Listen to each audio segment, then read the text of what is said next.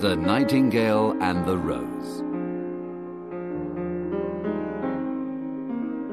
Part 1 The Student in Love.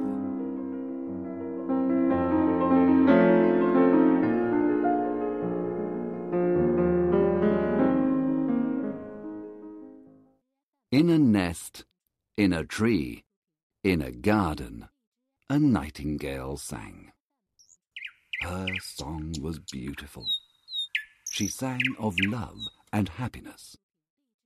One day she saw a young student in the garden.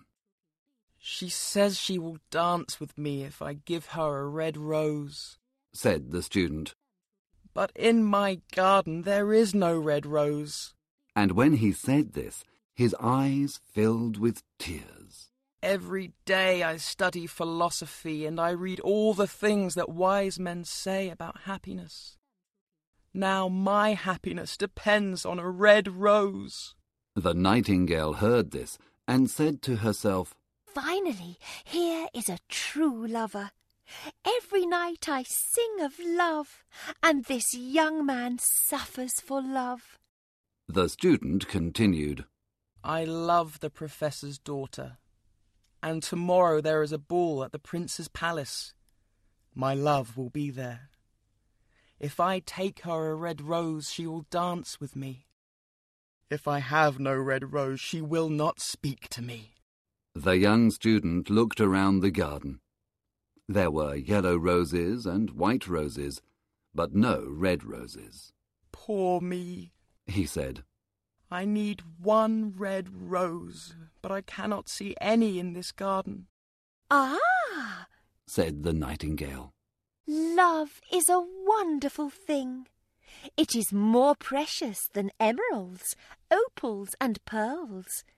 You cannot buy love in the marketplace with gold coins. The musicians will play their violins, and my love will dance to their music. But she will not dance with me. I have no red rose to give her. The student fell onto the grass and started to cry.